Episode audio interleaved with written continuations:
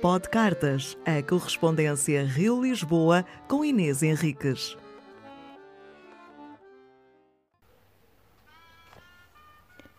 Lisboa, 7 de outubro de 2020. Oi, Dona Bárbara. Nossa, como tu tá tangueira!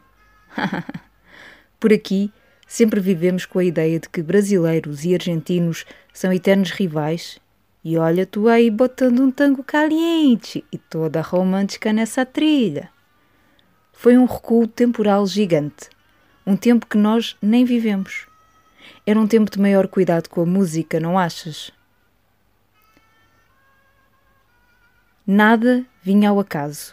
O tempo de fazer brotar alguma coisa era mais lento, permitia isso. E recupero a espera. Eu sou aquela que espera, entre aspas, pelos episódios da Netflix. Olha que tonteira! Mas eu gosto disso. Não gosto de devorar episódios de um trago só. Marco um dia da semana e vejo. E espero, devota, pelo próximo. Lembras-te quando esperávamos de verdade por qualquer coisa? A velocidade dos tempos atuais, tão pouco coadunada com esse tango compassado que estavas a ouvir, fez-me lembrar a urgência da escrita. Eu, que sou uma pessoa veloz, ou era, já nem sei mais, sou muito lenta no processo da criação e uma procrastinadora nata. Queres saber uma coisa curiosa? A tua carta chegou no dia em que o meu filhote livreiro fez quatro anos que foi apresentado ao mundo. Foi o culminar de um ano de trabalho, de perceber que um capítulo com 10 mil caracteres a cada fim de semana é um exercício físico duríssimo. A 6 de outubro de 2016, um mês e uns pozinhos antes de te conhecer. Foi um dia bonito, de gente inchada de orgulho. Não sou religiosa ou devota de quem quer que seja, só da literatura, que continuo a encarar como algo supremo e que merece toda a atenção do mundo. Assim, mando-te, porque sabes que prezo a tua opinião, algumas linhas de um pequeno conto que ando a desenhar há uns tempos, num dos muitos eventos via computador, surgiu uma discussão sobre o que esta pandemia trouxe ao tecido social. Danos. Muitos danos, claro. Um rasgar, um estraçalhar de um dos mais importantes fatores de ser humano, o convívio. Com isto em discussão, foi sugerido um pequeno texto, nosso, como que uma reflexão entendi que era para escrever algo ficcional, quando, na verdade, era apenas um salientar de pontos. Bom, não dei esse tempo como perdido, não, pelo contrário, foi libertador. Com esse tecido rasgado, comecei assim. Chamei-lhe a costureirinha. Chamem a costureirinha. A agulha deslizava no tecido com precisão a mão nunca tremia. A experiência era visível nas pequenas rugosidades, muito tecido cozido a fio de ouro.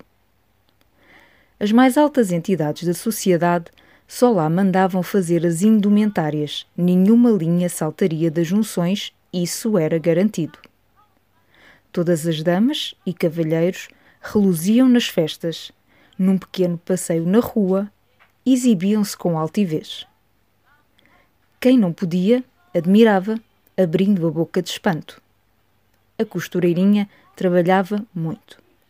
As pilhas de roupa encobriam-na e era impossível vê-la quando se chegava à loja. Por isso, gritaram por ela. Costureirinha! A cabeça ergueu-se. Venha! O governo decretara: cozam-se mãos e bocas. Os números estavam imparáveis e o governo não descortinou outra solução que limitar os órgãos de propagação. Por aqueles dias, travar era o verbo mais usado por quem ainda podia dar voz ao que lhe ia no pensamento. Eles precisam travar o vírus. Alguém tem de travar esta pandemia. Travar cozendo. Esta frase, dita por alguém a algures, iria transformar aquela sociedade descontrolada. Chegada aos ouvidos do primeiro-ministro, fez soar uma pequena sirene de esperança na cabeça do estadista. A costureirinha. Nunca cozer a carne. Era mais esponjosa do que algodão, do que seda, onde a agulha e os fios de ouro se deliciavam e encontravam a simbiose perfeita. Pediram-lhe para unir lábios e mãos. Havia que travar o vírus. Obedecera. As mãos vai deixá-las livres, mas tem de unir os seus lábios. Não podemos correr o risco de a ter infectada ou infectar. Naquela noite, olhou-se ao espelho e uniu-os. Os fios eram tão sedosos que não a fizeram sangrar. A agulha, quase que sabendo o destino da sua companheira, foi amiga e não feriu.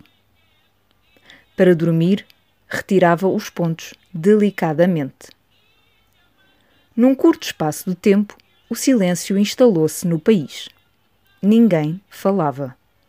As mãos, outrora produtivas, pendiam o tempo todo para os pés, unidas. A visão passou a ser o melhor meio de comunicação entre aqueles humanos que se olhavam com carinho, compaixão e compreensão. Havia novos códigos de linguagem, consoante o movimento das sobrancelhas da cabeça. Para atenuar, a costureirinha tinha pedido que esboçassem um sorriso no momento da cozedura. Alegre ou semelhante, dissera o primeiro-ministro. É um sorriso de ouro. E era, de facto. Os fios iluminavam o espaço, já não pertenciam apenas a uma parte. Criaram união. Acredito que lhe vou dar continuidade. Esta foi a primeira imagem que me veio ao pensamento quando, no final daquele encontro, deixaram a sugestão. Mas não quero que a minha escrita, agora, seja levada pelos tempos, entendes? Isto marca um tempo muito particular na vida de todos. É uma união global, já viste? Para o mal, claro, mas de um globo inteiro. Não defini um espaço, não sei se isso se passa aqui um país que atravessa esta batalha de uma forma mais democrática, ou num espaço como o Brasil, desgovernado. Tenho tantas saudades do meu amor pelo Brasil. Alguma coisa se rasgou nessa paixão assolapada de infância, adolescência, idade adulta. Eu, nada amante de compromissos amorosos eternos, vivi anos esse amor profundo. Será que fui nativa em outra era? Acho que sim. Quando o meu pezinho calcou essas terras, soube que não era a primeira vez. É a saudade de sentir essa paixão de um dia cumprir, por tempo indeterminado, uma estadia aí. Enquanto escrevia, pus o Woody Allen para tocar.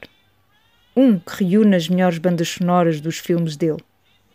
Aquilo fica a treinar e eu penso na vontade súbita, já que nunca pensei em tal coisa como possível, de ir a Nova York. Quase como apelo urgente do meu corpo. É estranhíssimo. Chegado o outono, eu começo a ouvir esse género.